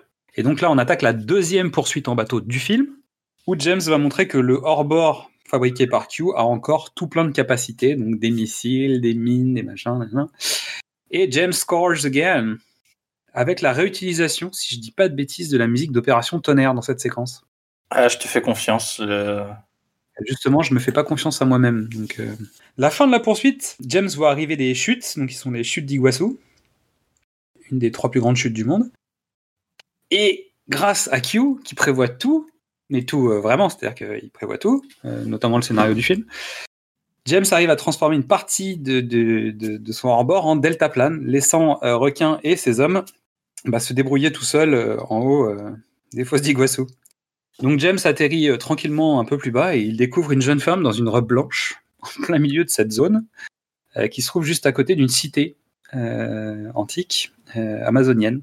Alors je pense que concrètement, en fait, si tu mélanges tous les trucs, il n'y a rien qui colle. hein. C'est-à-dire la pampa, le machin, je pense que c'est n'importe quoi en termes de géographie. Je pense qu'à côté des fosses d'Iguassou, il n'y a pas de cité de ce genre-là, en fait. Ça n'existe pas Je pense pas. Je pense pas. Après, je suis pas un spécialiste. Peut-être qu'il y a, mais bon. Euh, En tout cas, James, a priori, a trouvé l'entrée du jardin d'Éden. Ou peut-être qu'il est mort en se sacrifiant. Parce qu'en fait, il a l'air d'avoir pas mal de, vierges sur place. Peut-être qu'il a gagné un attentat terroriste, j'en sais rien. Je sais pas. Vu le nombre de mecs qu'il vient de tuer, c'est possible. Donc il suit une sorte de nymphe dans, quelque chose qui a l'air d'être une base secrète. Et ça sent tout à fait le piège. hein. Mais il y va quand même. Et là, il se retrouve dans un film de Ozon, puisqu'il y a huit femmes face à lui, euh, qui l'attendent, mais finalement, c'est un nid de serpents. Et euh, James tombe à l'eau. Qu'est-ce qui reste? Qu'est-ce qu'il reste Il reste quoi? Il reste plus rien. bah, Il reste une inspiration pour le film Anaconda. Oh non, non, Ça- Ah si, ça vient de là. non, non. Mais si, mais si, c'est exactement ça. Donc James finit par dessouder le, le serpent. Malheureusement, c'est requin qui le sort de l'eau et il s'apprête à le sécher, comme on dit chez nous. Quand Drax arrive avec les Drax Troopers. Donc les Drax Troopers, qu'est-ce que c'est? Euh, bah, C'est une armée de Playmobil jaune, mais de l'espace. Avec des costumes qui sont prêts à faire rire en fait le, le casting intégral de Cosmos 1999. Euh, J'avais lu que Jerry Anderson, le créateur des Sentinelles de l'air, avait participé à la conception du scénario de, de Moonraker. Donc il y a un lien. Bien, bien. C'est-à-dire qu'il il- il manquerait plus que les personnages aient des fils pour que d'un seul coup ça, ça, ça justifie un certain nombre de Ah choses. mince.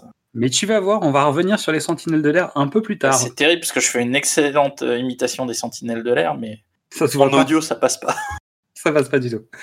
Donc Drax euh, donne une partie de son plan à James et il demande à ce qu'on s'en débarrasse. Donc Drax, pendant ce temps-là, lance 6 navettes Moonraker en moins de 15 minutes. Le progrès de la science, vraiment, c'est dingue.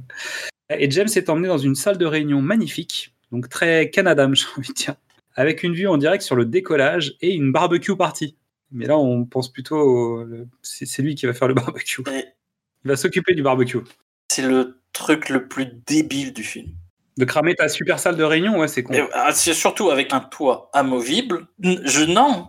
Le Ah si, pour la, pour le, pour le, la classe. truc le plus débile, c'est juste avant, c'est où Drax explique euh, en fait il a volé la première navette. C'est bien parce qu'il faut expliquer. Parce qu'il y en a une qui était cassée, il en avait besoin de il y en a une Il, a- il avait prêté son jouet, il l'a récupéré, c'est normal, marchait non? pas donc il l'a volé. Mais tu peux pas faire, Mettant tout le monde sur, son- sur sa piste. tu peux pas faire deux allers-retours. Mais comment tu fais pour avoir, tu sais, toutes tes stations, tu sais, bien rangées? Moi, je pense qu'il a un peu, il a des tocs un peu. euh. On revient à cette salle euh, de réunion. Non, mais c'est vrai que tu soulèves, tu soulèves un petit détail qui, qui a quand même son importance dans le scénario. C'est vrai que tu as raison. Quand même un truc qui est un peu louche. Mais tout est Donc cette salle de réunion, cette salle de réunion, c'est vrai que le toit ouvrant, ça va être un peu étrange parce que normalement, même quand tu es en réunion avec tes collaborateurs, bon, t'évites de l'ouvrir au moment du décollage. Après, euh, il faut quand même se rendre compte que Drax, à ce moment-là dans l'histoire, il en a plus rien à foutre de ce qui se passe sur Terre.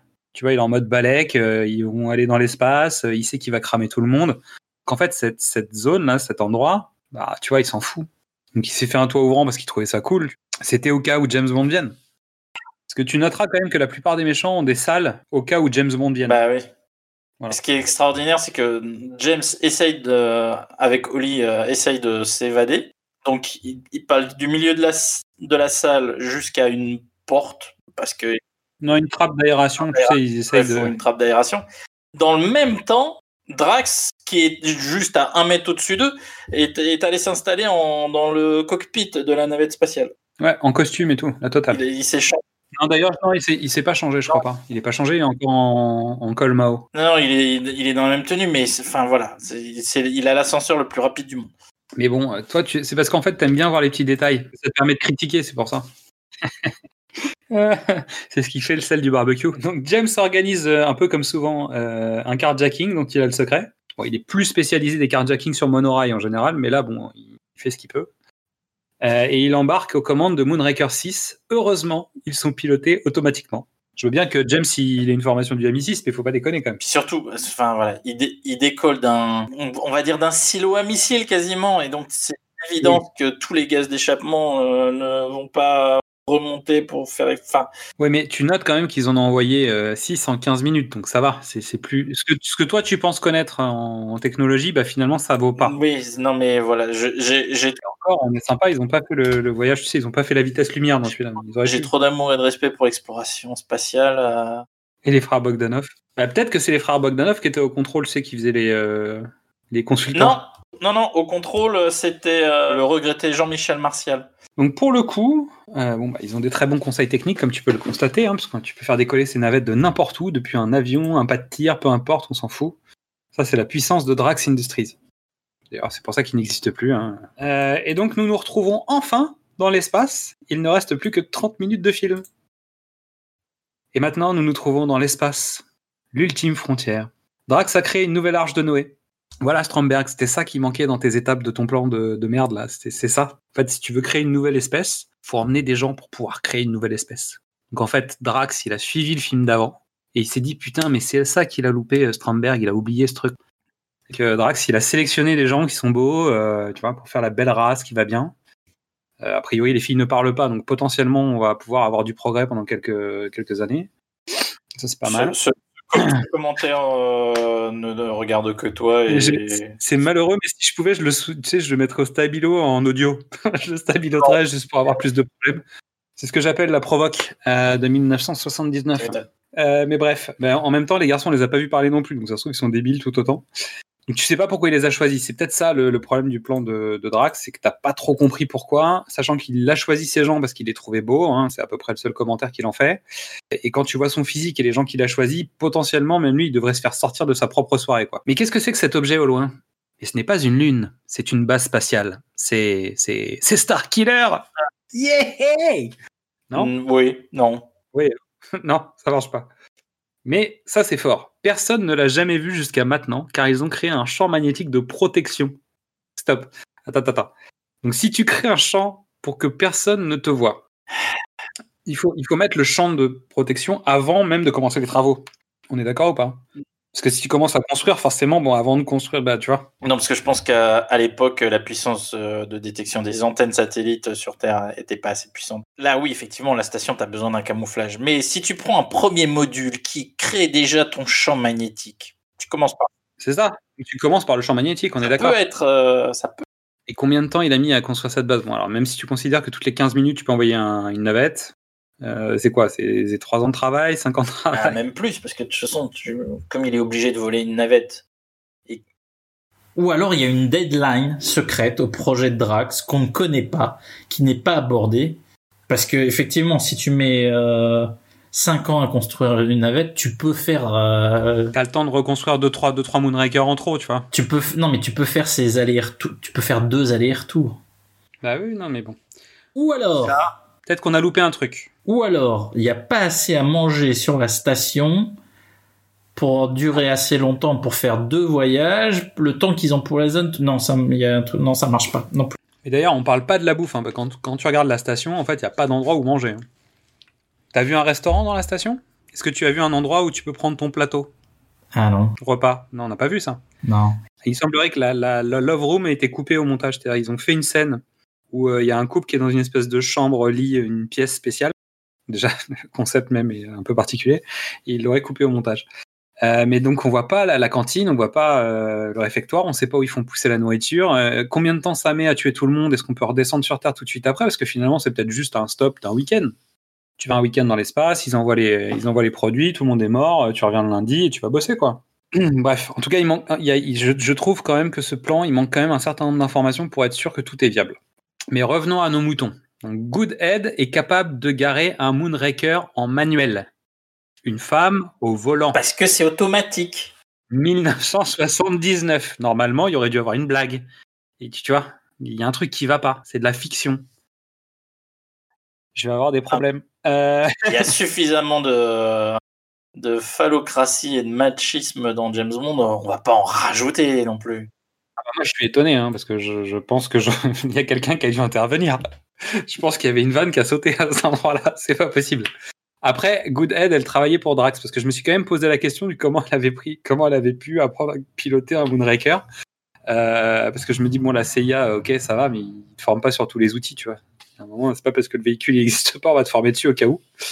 Bref. Euh, mais donc, comme elle travaille pour Drax, je me dis, elle a dû apprendre à piloter le Moonraker. Qui justifierait le pourquoi elle arrive à le garer en manuel. C'est quand même pas. Alors, c'est pas garé, hein, mais on s'en fout. Euh, une fois dans la station, Drax fait un superbe discours à en faire chialer un Donald Trump, hein, je pense. C'est lui le nouveau créateur. Et tu vois, Blofeld, t'es un petit joueur. Voilà, tu peux aller te cacher parce que Drax, lui, c'est le patron. C'est-à-dire le mec, c'est le créateur. Et le créateur avec un C majuscule. Blofeld, lui, il veut de l'argent. Non, au moins un mec a de l'ambition. Mais c'est ça. Blofeld, il veut juste du pognon, il veut juste, tu vois. Mais là, euh, quand, quand t'as Drax, dire, le prochain épisode où t'as Blofeld, il y a qu'un truc qui peut lui arriver. Mais on en parlera dans le prochain épisode. Donc les Death Stars sont en place. Euh, mais James et Holly ont un plan. Il faut faire apparaître la station pour la faire détruire. Ok. Mais où est le système? Moi, en tout cas, je suis sûr que la réponse ne va pas se faire attendre. Et ça tombe bien, c'est marqué sur un panneau. C'est genre, ouais, si tu veux défaire le rayon tracteur de machin, faut aller à tel endroit. Ok, super. C'est limite, il y a un truc, tu sais, il y, a- il y a un système fléché pour dire euh, éteindre le système de sécurité, quoi. Parce que la, la station est quand même assez euh, importante. Mais ils y vont euh, tranquille. Autodestruction appuyée ici. Et pendant ce temps-là, les États-Unis peuvent enfin envoyer une navette pour intercepter la station. Les joies de la SF, quoi. C'est genre, hey, on a vu quelque chose dans l'espace. Faut vite envoyer quelque chose pour le détruire. Pourquoi? Parce qu'on est américain. Mais oui, parce que Cap Canaveral, euh, il y a toujours une navette euh, de prête au cas où. Ouais, avec des, des GI, euh, des GI Playmobil dedans. Et en moins d'une heure, la station, bah, je veux dire, le- la navette sera là-haut. hein. Donc là, on est vraiment dans de la pure SF, quoi. C'est la réalité, on s'en fout. Bon, en même temps, on a un requin dans l'espace. Je dis ça. Et justement, James se retrouve face au requin encore une fois. Bah, ils font des bastons maintenant chez McGuffin, je savais pas. Tu sais, c'est genre, j'arrive dans un couloir et ah, baston McGuffin. Maintenant, super, j'ai mon costume de bagarre. Let's go. Donc ils sont amenés à Drax. Euh, Drax finit d'expliquer son plan parce qu'il n'avait pas vraiment tout raconté. Et James, lui, a une bonne tactique. Il fait des appels du pied à requin qui n'a pas tout à fait le physique du plan de son patron. Comme on l'avait dit, son patron lui-même n'a déjà pas le physique de son plan, mais bon, bref, on n'est plus à un écart près. Euh, et James sait qu'il est plutôt susceptible sur son physique quand même, euh, requin. Donc suite à un eye contact avec euh, Georges Belair, non, avec euh, son amoureuse, euh, il va décider de changer de camp. Comment c'est la, la- comment James connaît la psychologie de, de requin? Je pense qu'il tente le coup. Bon, On est d'accord, mais tu vois, ça ne. Je sais pas, peut-être que c'était un message pour Fifi Brin d'Acier, peut-être. Parce qu'il il connaît mieux la psychologie des femmes. Aïe aïe aïe aïe aïe. En tout cas, Georges Belair ne s'est douté de rien.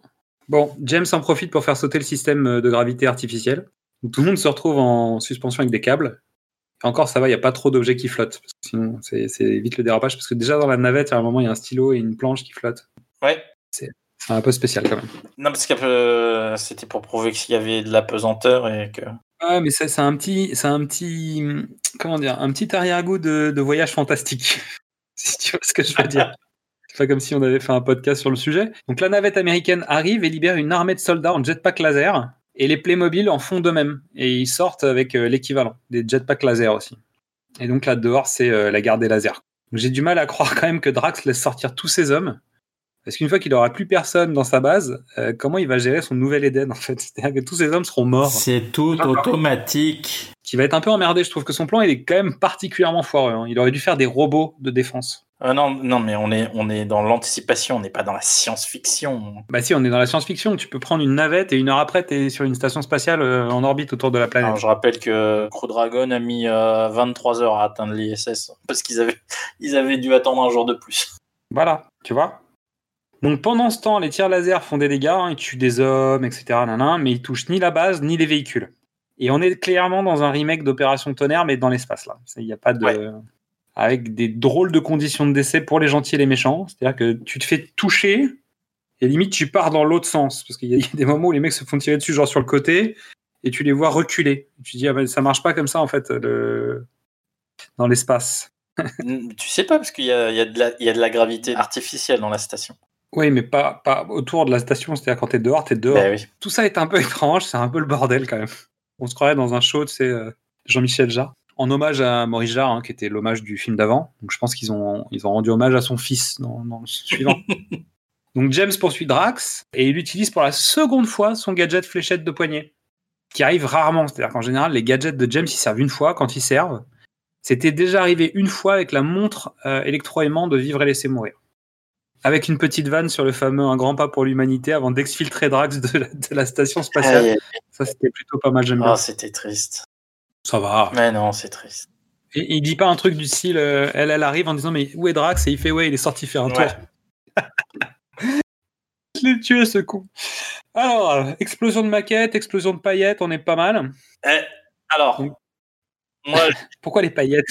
Pourquoi j'y vois la graine de Gravity de Quaron plus tard. Bah, Bien sûr, mais évidemment. Mais t'as pas vu d'ailleurs dans l'arrière-plan, à un moment, il y a Georges Clooney qui tourne sur lui-même. Non, mais tu vois, jusqu'à présent, euh, les stations spatiales euh, Étoile de la Mort euh, explosaient dans des Elles explosaient. explosaient dans, dans une boule de feu. Là, on est dans étrangement, on est dans un truc plutôt Réaliste. Cohérent. non, pas réaliste, mais cohérent. C'est vrai, c'est vrai, c'est vrai. Euh, tout le monde s'enfuit comme ils peuvent, donc euh, les morts, les pas morts et tout ça. Euh, James et Oli, eux, ils prennent le Moonraker 5 qui bénéficie d'un laser, sans doute parce que c'était celui dans lequel était Drax. Alors pourquoi celui-là plus qu'un autre? Je trouve pas ça logique, pourquoi le 5 Parce que c'était le numéro porte-bonheur de Drax, on n'en a pas parlé avant, peu importe. Euh, ils n'arrivent pas à se détacher de la station spatiale, mais heureusement, Requin va les aider, parce que lui, il est encore à l'intérieur avec, euh, avec sa belle et tendre. Euh, elle qui va se refroidir et le champagne qui va se réchauffer, mais bon, bref, il faut qu'il fasse un acte héroïque, donc il les aide à partir. Donc lui, il est prêt à mourir en fait à l'intérieur de cette station avec, avec madame. Il vient juste de sabrer le champagne avec les dents, et ça, j'avoue, beau score. C'est-à-dire que ça, incroyable talent, tu fais Golden Buzzer direct. La base explose, emportant le requin dans l'espace. A shark in il space. sauve, il sauve James en arrachant un câble. Comment ils savent que c'est le bon? Aucune idée, mais ça marche. Voilà, James est libéré. Le pod dans lequel euh, se trouve Requin est libéré aussi, est éjecté de la station qui se désagrège. Et là, part en boule de feu, hein, finalement. Euh, donc, euh, on est, ah, c'est pas cohérent non plus. Il y a un requin dans l'espace. Requin dans l'espace. A Shark in Space, c'est-à-dire que James Bond a inspiré les films Asylum, Mystery. tu te rends compte? Le mec dans le même film inspire Anaconda et les films Asylum. L'ensemble des films Asylum. Chapeau, James. Non, mais je veux dire, voilà, tu vois, il y a un moment, tu as le permis de tuer. Le mec tue tout. C'est-à-dire, il a tué le game, il a tué le cinéma. C'est-à-dire, voilà. C'est- Je pense qu'on peut plus rien faire. Et juste après ça, il se lance dans un Ready Player One. Insert coin, shoot again. Dans une partie détente Space Wars. Donc, strike de James, game over Drax, merci beaucoup, quoi. Parce que quand même, il y a un jeu de tir et tout, on, on est au summum. Sur le dernier tir, moi, j'attendais juste la voix de Obi-Wan euh, Kenobi. Ah, Euh, moi, ce que j'aime beaucoup, c'est que on a une, une navette spatiale qui qui qui commence à frotter contre l'atmosphère. Ça vibre dans tous les sens et euh, Holly Goodhead euh, arrive euh, à maintenir le cap euh, avec son joystick. Et à pas faire exploser la navette, tout en ayant un James, tu sais, serein, tu sais qu'elle est là, genre, Hmm, je le vois, bientôt, je vais je suis aligné. Petit duplex entre la CIA, donc la Maison Blanche, et le MI6 avec Buckingham Palace, euh, sur, un, sur une voie de Medondo, et en direct avec la navette de James, où on a enfin accès à la fameuse caméra montage dont je parle souvent, ouais. qui sur le même plan peut avoir plusieurs axes, avec une magnifique phrase de fin de Holly Goodhead qui dit Emmenez-moi au septième ciel, James. Non mais vraiment, vous êtes sérieux? C'est pas possible C'est pas possible, on peut pas finir sur ça. Quoi. Euh, Emmenez-moi encore au septième ciel. ah, mais c'est une, c'est une évidence. C'est- obligatoire. Et donc j'ai oublié de, de faire ma référence tout à l'heure à, euh, aux Sentinelles de l'air parce que j'ai eu une pensée, euh, pensée forte au moment où la station est attaquée par la navette américaine et les, les, les, les Space Soldiers avec leur, leur jetpack laser. J'ai eu dans ma tête une chanson qui fait America, fuck yeah! C'est-à-dire que les mecs viennent, on va voir ce qui se passe. Et tout de suite, ils envoient des mecs en jetpack avec des lasers pour tout détruire. C'est-à-dire qu'ils savent pas ce qui se passe. Je suis désolé, hein. c'est-à-dire qu'ils ont juste vu une station spatiale euh, sur des radars. Personne ne dit qu'elle est dangereuse, personne ne dit qu'ils vont se faire attaquer. Mais forcément, faut envoyer des mecs pour tout casser, quoi. c'est la base. Ah ouais, c'est les, c'est, les ricains, quoi, comme dirait euh, Albert Dupontel dans son sketch Rambo. Ah voilà, c'est c'est Team America, quoi. Les, les- les protecteurs du monde, quoi. Euh, Ouais, moi, Je, je profite de cet aparté pour faire une aparté dans ton aparté. Pendant qu'on parlait, je regarde, j'ai cherché euh, le morceau que t'entends au Brésil. Oui. C'est un truc qui, est, qui a été repris de Diamonds Are Forever. Ah, donc euh, non, bah c'était pas ça. Ok, très Et bien. alors, c'est. Donc c'était pas, un- c'était pas un- une préparation de paiement pour refaire la scène d'opération de Non, tonnerre. je- j'ai mal lu. En fait, c'est un thème qui a été fait pour Rush From Russia with Love, qui a, qui a été réutilisé une première fois sur Diamonds. Et voilà, c'est un thème qui s'appelle 005. Donc, donc, c'est le thème. Oui, oui, je, je me souvenais que c'était un thème, genre euh, le thème principal de, de James, entre guillemets, mais je, je me souvenais pas que c'était sur mon baiser de Russie. Et les diamants sont éternels, très bien. James reviendra dans Rien que pour vos yeux, mais cette, cette fois-ci, ce sera sûr. En fait, euh, justement, on va en parler euh, dans quelques instants. Euh, Mystery, trois moments à noter sur ce film. Oh là là là là là là. Qu'est-ce que tu veux sauver de ce film? C'est terrible.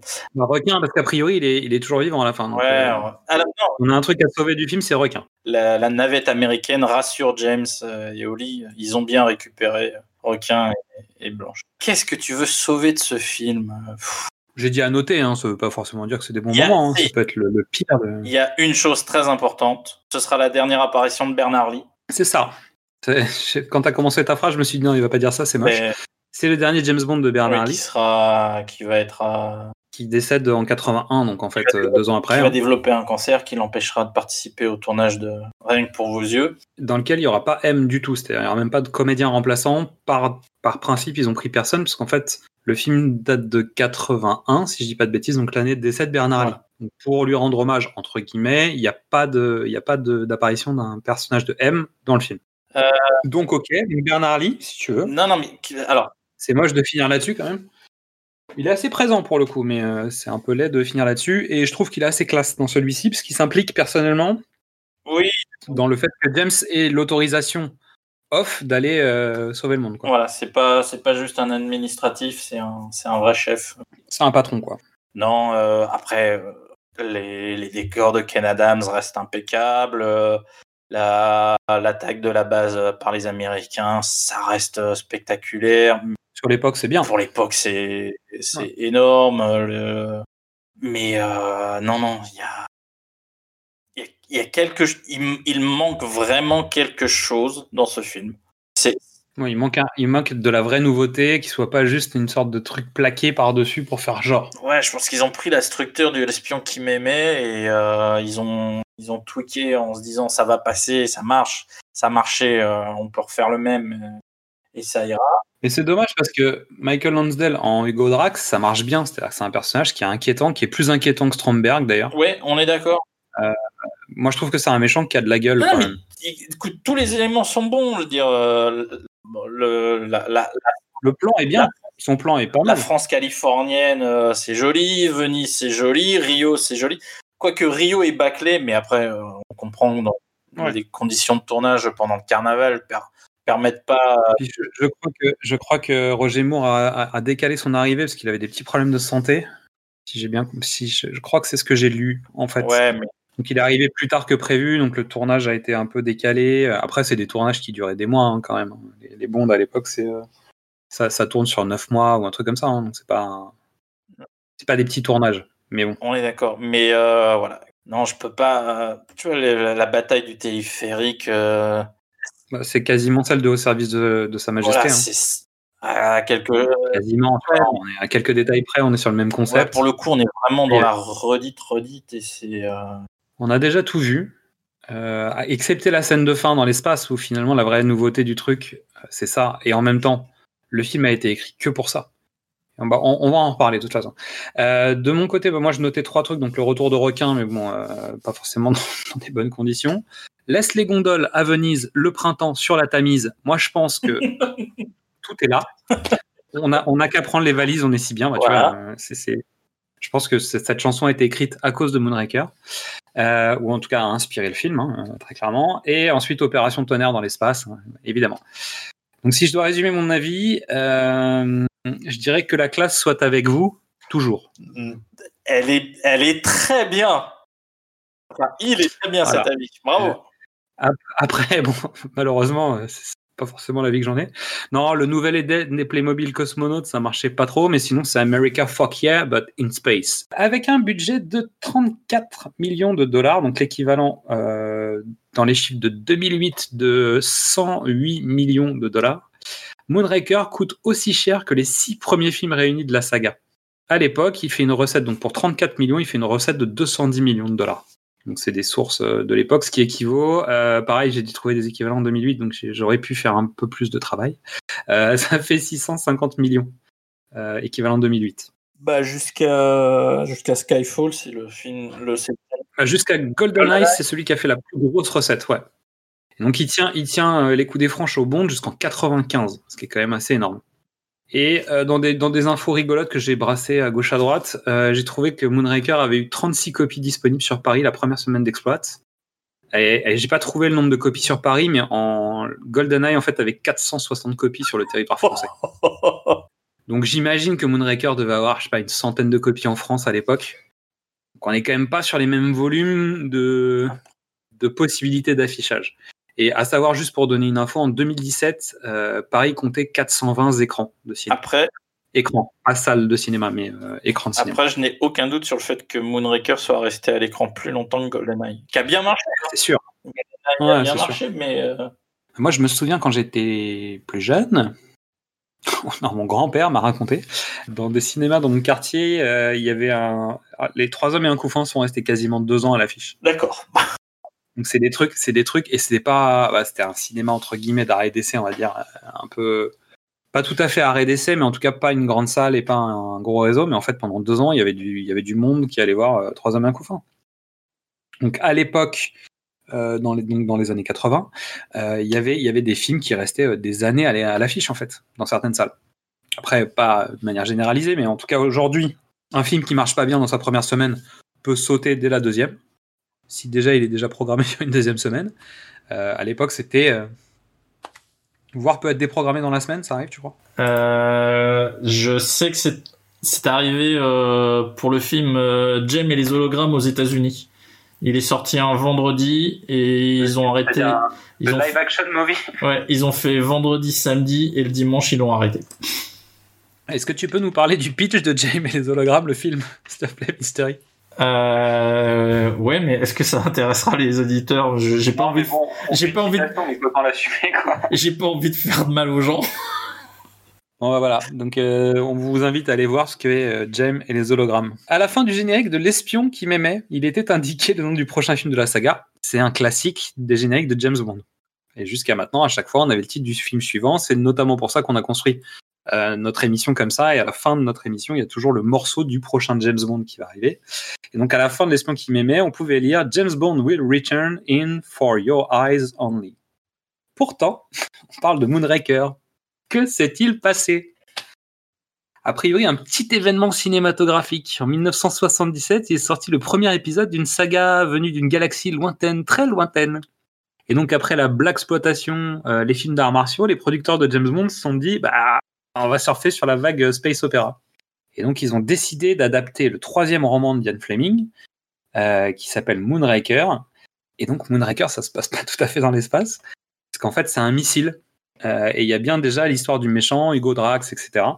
Et après, il y a très peu d'éléments qui ont été repris du, du bouquin. Euh, par contre, le livre sera réutilisé. Donc, Moonraker, l'intrigue de Moonraker sera utilisée pour, pour écrire le film Meurt un autre jour. D'accord. Pas complètement non plus, hein, que euh, n'y avait pas forcément le projet Icar et tout ça. hein. Ah C'est au tour de celle qui ne demande pourtant pas la lune et à qui on voudrait offrir les étoiles. Midissa, que peux-tu nous dire de ce Moonraker? Salut à tous. Alors j'ai pas été très emballée par ce onzième volet. Euh, ça commence fort, ça finit fort, et entre les deux, bah il y a pas, euh, enfin, disons que je suis contente de pas avoir payé pour le voir. Au début, on a une bagarre en pleine chute dans le ciel entre JB, Requin et Castaldi. Bon ça, j'avoue, j'aurais payé pour voir. Et on a le droit à la même scène euh, version Star Wars à la fin avec pistolet laser, explosion et des mystères révélés. Bon, Drax n'est pas le père de JB. D'ailleurs, il est très chelou ce Drax. Euh, Il se prend pour Dieu, Noé et Hitler. De toute façon, un gars qui aime les, les sandwichs au concombre ne devrait pas avoir le droit d'importer des pierres, mais d'où que ce soit. Bon, au moins dans ce film, il y a du mystère, parce que Drax est censé être la victime du vol de sa propre navette qui devait être livrée à l'Angleterre, mais je pense qu'il a bossé sur Amazon parce qu'il a décidé de le garder pour lui. Bah oui, d'après lui, il en avait besoin requin qui tombe amoureux. Alors là, j'ai trouvé ça trop mignon. D'ailleurs, il a pas du tout la même technique que JB, et ça c'est tant mieux parce qu'il va finir sa romance avec sa belle dans les étoiles, pendant que JB lui s'envoie en l'air avec Miss Goodhead pour faire sa rentrée à la maison. à en croire Goodhead, ils ont visité le septième ciel, et d'ailleurs ils vont y retourner dans cette scène finale originale, certes, mais très gênante. Mélissa, merci beaucoup. Et on se retrouve rien que pour euh, vos yeux. Euh, bah, enfin, on se retrouve pour le film rien que pour vos yeux. Alors, nos jetpacks laser sont prêts. Vous pouvez nous envoyer affronter les Playmobil de l'espace. Chers poditeurs et chères poditrices, il est temps d'évoquer un sujet lié à James Bond. Comme le personnage de Ian Fleming est devenu un phénomène de société, son impact dépasse les films et les romans. Et nous allons donc tirer un sujet au chapeau et voir si nous sommes des pros de l'impro. Et Mystery, est-ce que tu prends le tour? Est-ce que tu m'as fait un Trafalgar Square euh, turn or something? Mm, euh, non, mais je- de mémoire. est-ce- Alors, je- on n'a pas encore monté l'épisode précédent, mais peut-être qu'on on en en parlera ou pas. Moi, j'avais euh, envie de, de, te, de te piéger sur euh, des agents très spéciaux. Oh bah tiens, comme par hasard. Mais ok, bah pourquoi pas. Donc, euh, dans les recherches euh, qu'on a faites pour essayer de trouver des thématiques qui correspondaient à James Bond, est sorti le nom de des agents très spéciaux, The Man from Uncle. Oui. C'est ça en anglais, Exactement. si je dis pas de bêtises, qui a été adapté au cinéma? Par Guy Ritchie, avec, avec par Guy Ritchie avec un certain Henry Cavill, si je dis pas de bêtises, c'est ça? Je crois. Ou pas du tout Si, exactement. une sorte de préparation à Mission Impossible Fallout quoi. Alors dans, dans, la- dans le film le long métrage, alors on va pas parler du long métrage, hein, c'est juste que je, je, je l'ai vu, je me rappelle plus, mais je l'ai vu. Donc il y a un Superman, Mission Impossible, Un super anglais, un super a- américain. Il y a un super anglais euh, Hugh Grant, il y a Tomb Raider et il y a Tenet. Et il y a Tenet. C'est exactement. Parce qu'il y a Elisabeth Debicki Alicia Vikander euh, dans, dans le film. Euh, donc, beau casting, quand même. Bah, Guy Ritchie, même si on peut ne pas aimer ses films, ou en tout cas pas considérer que ce soit des films, ou pas considérer qu'il soit réalisateur. Bref, Oh, je- j'entends souvent beaucoup de noms d'animaux sur le sujet. oui. Moi, je suis plutôt un défenseur de Guy Ritchie, malgré, sans doute, par euh, mauvais goût assumé, parce que je trouve que ce qu'il fait, des fois, c'est cool. Euh, et puis des fois, ça l'est pas du tout. Mais pour le coup, euh, il a en général des beaux castings. D'ailleurs, on lui doit quand même certains des, des, des, des actionneurs encore aujourd'hui. C'est-à-dire que sans Guy Ritchie, il n'y a pas le transporteur. Alors peut-être que des gens vont dire, bah oui, mais donc justement, on devrait lui en vouloir encore plus. Euh, ce qui veut dire qu'il n'y a pas Ups and Show, etc. C'est-à-dire que Hein? bah, il est quand même responsable de l'arrivée d'un certain comédien dans l'univers cinématographique. Ah oui. oui, oui, ouais, d'accord. Ok. Il Si on ne fait pas Arnaque, Crime et Botanique, bah, n'y a pas de Statham, on est d'accord. bah non, il y a Jason Statham, il, il arrivera pas par ce biais-là. Après, ça veut pas dire qu'il n'arrive pas. Mais en tout cas, il n'arrive pas euh, comme ça. Donc il fait pas Snatch et donc euh, il, il rentre pas à Hollywood de la même manière. Et donc, on rate quoi? Plein de films super. Parce que Jason Statham, il a quand même une carrière euh, chouette, quoi. Des films avec Jet Li, euh, des trucs comme ça. a quoi. C'est ça. De Meg. Euh, bref. Euh, Blague à part. Donc parlons de la série télé, puisqu'en fait, on n'est pas là pour parler Alors, je vais être honnête, tu peux en parler de la série télé? Mais absolument pas. Voilà, donc Absolument pas. Parce qu'en fait, je sais que c'est une série culte. euh, je, je peux te dire que c'est une série culte Ouais. qui passait sur des chaînes que j'ai pu avoir à, à des époques passées, mais je n'ai jamais regardé cette série, en tout cas euh, pas volontairement. C'est-à-dire, j'ai peut-être pu tomber sur des épisodes comme ci, euh, comme ci, comme ça. Euh, autant j'ai pu regarder Chapeau melon et bottes de cuir, Le Prisonnier ou des, ou des séries comme ça. Autant des agents très spéciaux, bah non, j'ai jamais Eh regardé. ben, écoute, t'es pas très loin. Alors, c'est une version, c'est la, c'est la version.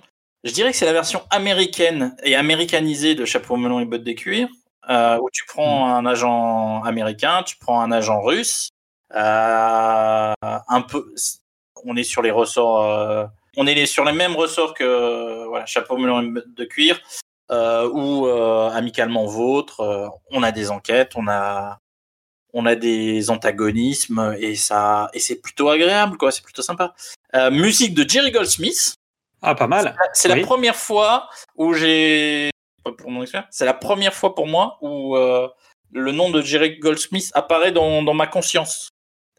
J'aime vraiment bien le le, le générique et c'est là, là où tiens ce, ce nom euh, il fait clic et puis après euh, juste après euh, je découvre Alien et donc là Mais donc, il y avait déjà eu un remake, en fait, des, des agents très spéciaux. Avec euh, James Bellucci et Arnold Schwarzenegger, non? J'ai failli dire double impact, mais en fait, non, c'est pas celui-là. Ça, c'est avec Jean-Claude. double, c'est double Jean-Claude. Donc, euh. Je pense que ça fait partie des meilleurs films. D'ailleurs, euh, Jean-Claude a régulièrement des doubles Jean-Claude. Parce que, bon, bah, deux fois Jean-Claude, c'est toujours mieux qu'une fois Jean-Claude. Euh, double détente. Avec euh, Gina Gershon aussi. Euh, non, c'est pas ça. Euh, oui, c'est double détente. Mais c'est pas un remake. Déguisé de Walter Non, Hill. rien de- du tout. Walter Hill a fait son film de lutte cocaïnum. Euh, voilà. Euh, pour revenir sur euh, les agents spéciaux, il faut savoir que c'est produit par la MGM. Après, on n'est pas dans les moyens du tout d'un James Bond, hein, mais euh, c'est une vraie série d'espionnage des années 60 et c'était vraiment, vraiment bien, quoi. Ça, ça, ça a immanquablement vieilli. En fait, le duo entre Solé et Kuriakin marche à fond, quoi. Parce qu'on a deux acteurs super. On a Robert Vaughn qui est, qui est, qui est la classe absolue et qui maîtrise euh, vraiment euh, toute sa palette de jeux. Et on a un, presque un débutant qui est un homme d'une importance vitale dans la culture euh, pop euh, jusqu'à nos jours, hein, qui est David McCallum, Ouais, qu'on retrouvera comédien. qu'on retrouvera plus tard euh, dans une série que j'adore, qui est une déclinaison de l'homme invisible. Ah non, j'allais te dire le NCIS. Et, bah non, c'est, je t'ai- Euh, voilà, c'est aussi le, euh, j'ai oublié son nom dans NCIS. Il faut savoir que donc euh, euh, David McCallum est aussi musicien, qu'il a composé un, qu'il a écrit plusieurs albums de musique qui sont pas très éloignés de John Barry. Il faut être honnête, il y a du, il y a des trucs, dont un morceau qui devrait parler à tous les gens qui ont, qui avaient deux oreilles dans les années 2000 tu sais, et qui devrait faire bopper plein de têtes de, de rappeurs West Coast euh, des années 2000. Oui, parce qu'il s'agit du, du, du morceau qui s'appelle The Age et qui est le sample euh, du- d'un des, des morceaux cultes de Dr. Dre dans l'album 2001. The Next. Et qui est d'ailleurs euh, qui, est, qui est donc le, le sample principal de, de, de Next Episode. Euh, et qu'on retrouve, on retrouve la version de David McCallum à l'intérieur du film, bah, dans le film Baby Driver. Tiens, un c'est un bon sujet, euh, Edgar. Baby Driver, Edgar Wright pour parler de James Bond. Est-ce qu'il faudrait trouver des connexions à, à James Bond? Ah bah déjà il est anglais, ça commence bien. Dis donc, on a fait une longue émission pour un film qui nous intéressait pas trop. Bah, C'est c'est pas, pas Ouais, elle est pas, elle est pas encore montée. parce Mais que bon. c'est pas intéressant qu'il n'y a pas des choses à dire. Ah bah en général, moins c'est int- moins c'est intéressant, plus on en a à dire. On arrive au bout de cette émission, donc euh, sur ce- cette musique euh, d'enfer, et nous allons donc vous remercier euh, pour votre écoute, euh, vos commentaires, vos suivis, etc. Donc n'hésitez pas à aller écouter tout ce qu'on fait, recommander le truc à vos amis. Comme on dit au théâtre, si ça vous ne plaît pas, bah, vous le gardez pour vous. Mais si ça vous plaît, dites-le à tout le monde. Nous allons terminer comme la coutume le veut par le morceau du prochain épisode, puisque le prochain épisode s'appelle For Your Eyes Only et c'est chanté par Sheena Easton. Allez, salut